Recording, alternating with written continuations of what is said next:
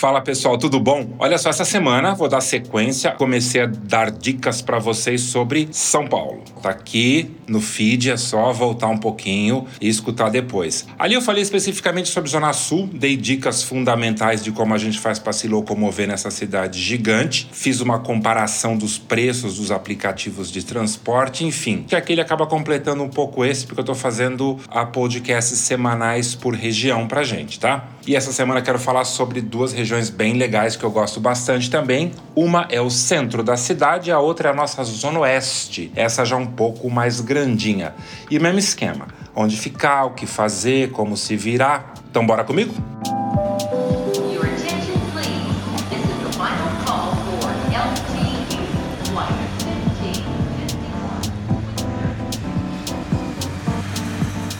Vocês terem uma ideia, no centro de São Paulo, hoje vivem 152 mil pessoas, né? Como se fosse uma cidade, tá? E a região da República, aquela da música do Caetano, onde a Avenida Ipiranga encontra a Avenida São João, é sem dúvida o melhor bairro para quem deseja ter uma experiência de se hospedar num local central e principalmente quem vem para cá para fazer compras, tá? As principais atrações do centro quais são, né? Nessa área, você vai se deparar com vários pontos famosos da cidade. Tem ó, as praças da República, Roosevelt e a Praça da Sé, com a nossa linda Catedral da Sé, edifícios antigos lindos como o Copan, aquele feito pelo Niemeyer em 1952, que tem inclusive embaixo uma feijoada maravilhosa num lugar chamado Bar da Onça. Não deixa de provar, fica no térreo do Copan. Tem também o edifício Itália, com seus 45 andares, é o mais alto da cidade, com o famoso Terraço Itália no último andar, que é um restaurante, gente, com uma vista literalmente de cair o queixo. Quem não conhece precisa pelo menos ir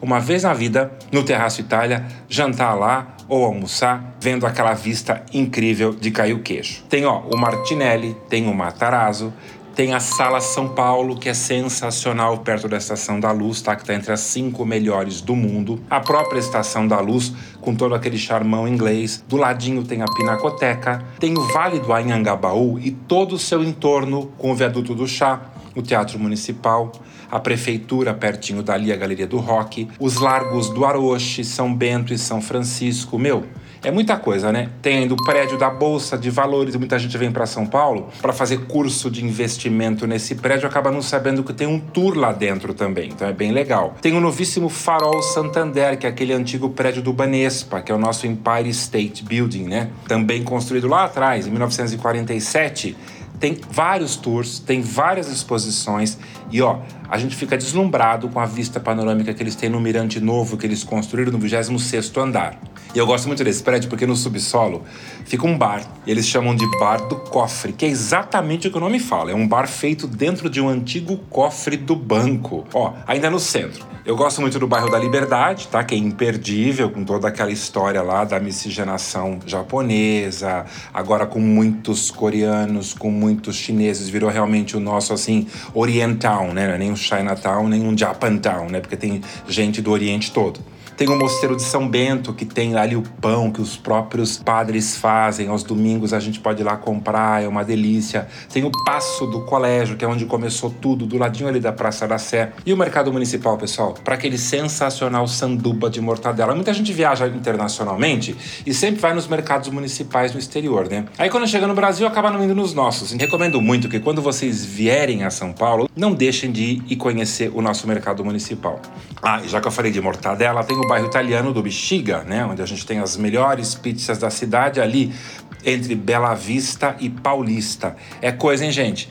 E tem mais. Se o roteiro for de compras, tenta ficar no centro. Sabe por quê? Você vai ficar pertinho da 25 de março, a nossa 25, né, que tem toda aquela China e mais um pouco para a gente comprar.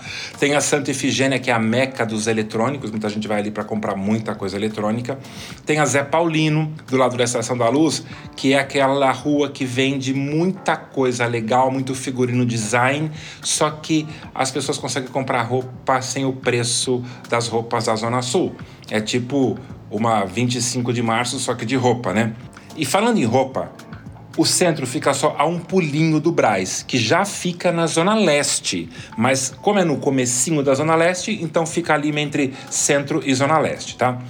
Para chegar no centro, a gente pode pegar transporte por aplicativo no aeroporto de Guarulhos, vai dar mais ou menos 90 reais a corrida, tá? Tem, como eu falei no episódio 1, trem mais metrô, aquele expresso que custa R$ 8,80, ou o Connect, que custa R$ 4,40 e deixa você exatamente na Estação da Luz com conexão de metrô para todas as regiões do centro e zona oeste que eu vou falar já já. Transporte por aplicativo para chegar de Congonhas para o centro vai custar 30 reais. Como eu já falei antes, não tem estação de metrô no aeroporto de Congonhas ainda. Então você vai ter que pegar um ônibus e ir até a estação São Judas, que é a estação mais próxima do metrô. Daí você vai poder acessar todas as linhas do metrô chegando no centro para tudo que é lado. Dependendo do lado que você ficar no centro, vai estar bem servido de transporte público. Até porque, né, pessoal? São Paulo tem 101 quilômetros de metrô, seis linhas, 89 estações e ainda elas conectam com trens e ônibus para tudo que é lado, né? E como eu disse antes, São Paulo é excelente no metrô. Não precisa ter medo de andar de metrô em São Paulo, o serviço é ótimo, bem feito, organizadinho, limpo, bem policiado, não tem o menor problema. De manhã, de tarde, de noite, o metrô de São Paulo é sossegadaço, tá? Não esquece de baixar, como eu já falei no outro também, o aplicativo Voo porque é nele que você vai comparar o preço dos aplicativos de transporte e ver qual você vai pegar em cada corrida que você for fazer, tá? E onde ficar no centro de São Paulo? Pois é, essa é uma pergunta que todo mundo faz. Como os centros são as regiões mais antigas da cidade, a gente vai ter, pessoal, que dar uma garimpada. Por quê? Porque tem hotel antigo renovado, tem hotel antigo esquecido no tempo. Então, ficar no centro é saber que todos os, os prédios que a gente se hospeda são antigos, só que alguns foram reformados. Então, significa realmente garimpar bastante. Ó, ainda depende da rua, depende da quadra, depende da proximidade do metrô. São Paulo, por exemplo, tem a Cracolândia, né, que fica no centro, fica um pouco mais afastada, perto da luz, mas assim, procurar não ficar em nenhum hotel ali próximo, ainda mais se vier com família para a garotada não ficar assustada, se sentindo acuado e tal. Ó, e algumas dicas que eu garimpei para vocês que eu acho que vale a pena no centro em lugares legais, tranquilos para ficar, seja sozinho ou em família. Recomendo o Novo Hotel Jaraguá, que está na faixa de 280 reais a diária, o Nobile Downtown 320 a diária, o Boulevard Inn na Avenida São Luís 240 a diária e na Avenida Ipiranga a gente tem o Marabá e o Excelsior Ipiranga, ambos na faixa de 200 a diária. Daí tem no Aroche o São Rafael por 190, o Gran Corona por 220 e na São João tem até um Ibis, tá? Que custa 115. Então tem bastante opção para ficar no centro. Essas são as minhas recomendadas, mas tem mais um montão de outras, mas são hotéis que eu conheço e eu sei que estão ok, que dá para ficar legalzinho, tá? Agora vamos mudar de zona. Zona Oeste. Zona Oeste é o seguinte, né? Moram ali 900 mil pessoas. Imagina um bairro com quase um milhão de pessoas. Grandinho, né? E a região daqueles bairros famosos aqui de São Paulo: Higienópolis, Vila Madalena, Pinheiros, Lapa, Sumaré, Butantã. E pessoal, realmente oferece coisas incríveis, desde opções mega badaladas a outras menos conhecidas. Essa região realmente surpreende muita gente quando vem para cá e meu, as pessoas nem consideram ficar na Zona Oeste, tá? Para chegar lá, você vai gastar de transporte público, aquele do aplicativo, 100 reais se a sua corrida for de Guarulhos. Tem também o mesmo esquema. Trem mais metrô expresso 8,80, trem mais metrô parando 4,40.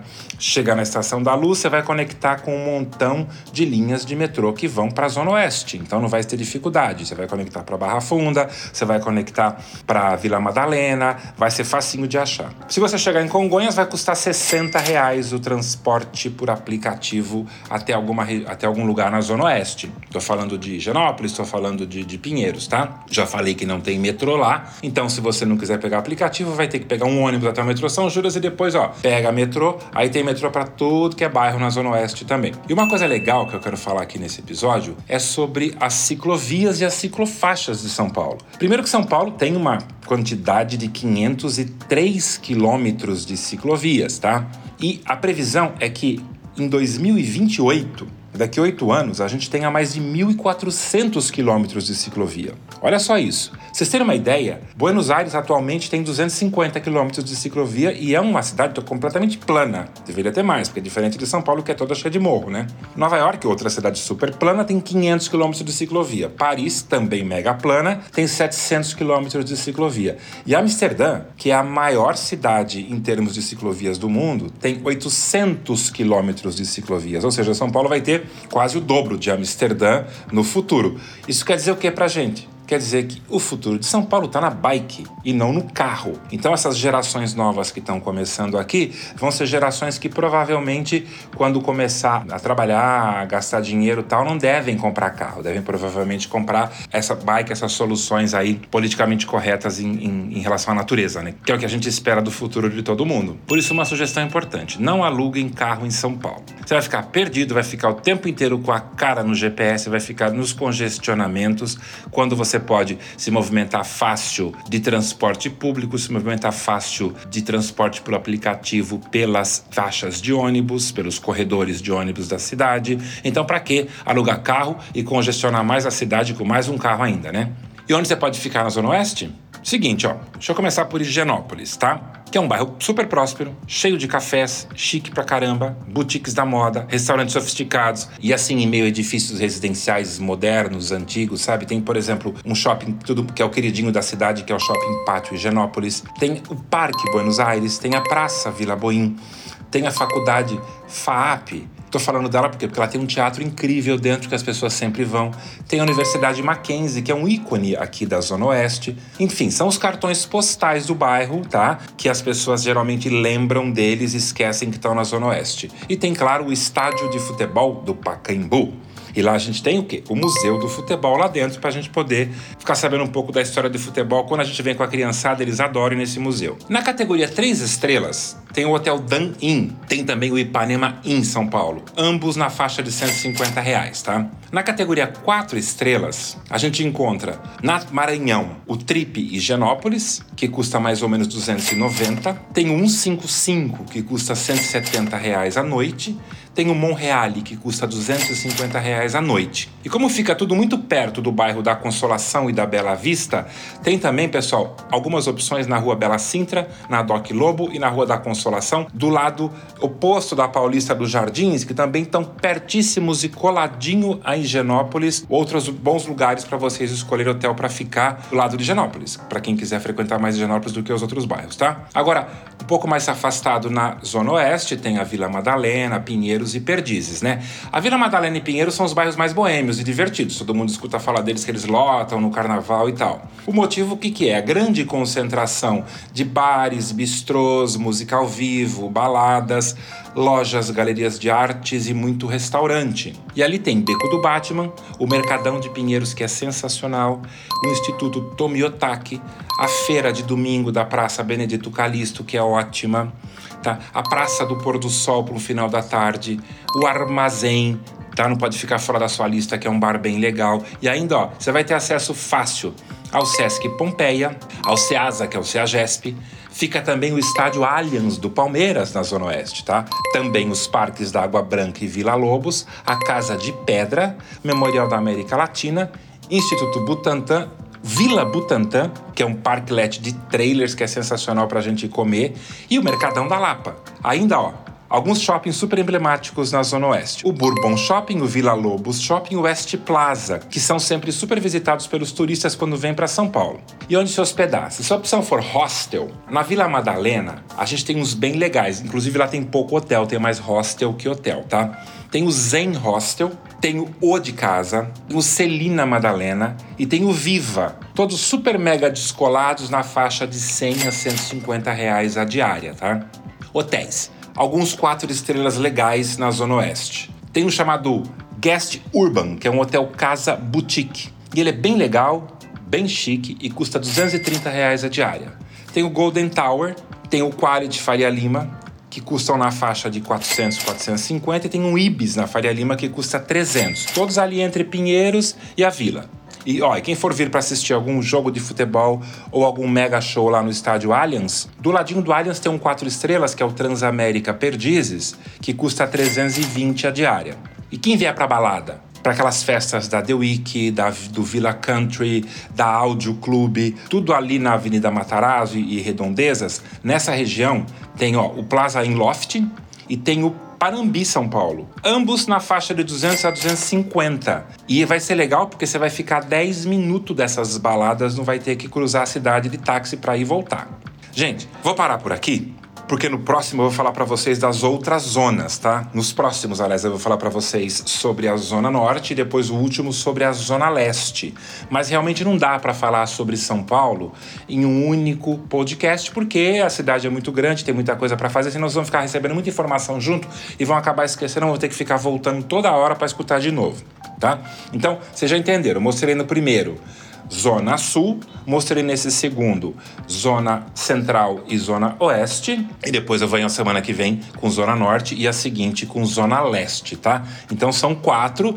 Como eu já disse, né, vou querer fazer para vocês aqui, a ideia é de mostrar um manual bem completo de São Paulo, para toda vez que vocês forem vir, vocês entrarem aqui no Lip Travelcast e escutar meu podcast. Ah, essa vez eu vou ficar no centro, ah, essa vez eu vou ficar na Zona Sul, ah, agora eu vou ficar na Zona Leste. Façam essa variação que vocês vão adorar São Paulo, vendo a cidade de cada bairro diferente, muda muito o perfil da viagem. As pessoas falam muito isso, ah, quem tem muita prática em viajar, quando vai, por exemplo, para Nova York, para Paris, para Roma, para Buenos Aires. Não sei se vocês já tiveram essa experiência, mas assim, o bairro muda a viagem. Parece que você está em outro lugar, diferente daquela viagem anterior que você fez. Então tentem fazer isso. Sempre mudem o local de hospedagem, mudem de bairro que a viagem vai virar outra viagem, vai ficar sensacional e vocês vão fazer coisas diferentes que vocês não fariam se estivesse ficando no mesmo lugar que vocês ficaram na vez anterior. Pessoal, então é o seguinte, obrigado por escutar isso aqui até o final, tá? Ó, me acompanhe também lá nos meus outros canais, eu tenho o Lip Travel Show no YouTube, me segue por lá, faz comentário, deixa like, indica para os amigos. Tem também o Lip Travel Show lá no Instagram. Por favor, também me sigam por lá se vocês gostarem. Lá eu posto coisas tem aquela coisa rotineira, né, dos stories e tal, acabo postando umas coisas para vocês durante a semana também, assim, dicas de última hora que eu acabei de ver que acabaram de surgir, então eu acabo botando lá. Então é um complemento, né? Tem aqui o Lip Travelcast, tem o Lip Travel Show para os vídeos e tem o Instagram para aquelas coisas mais repentinas que acontecem rapidamente, tá? Então semana que vem tô de volta com os outros, com mais um episódio sobre nossa querida cidade de São Paulo. Abraço, gente. Obrigado por escutar até o final então de novo e ó, fui. Até a semana que vem. Tchau, tchau.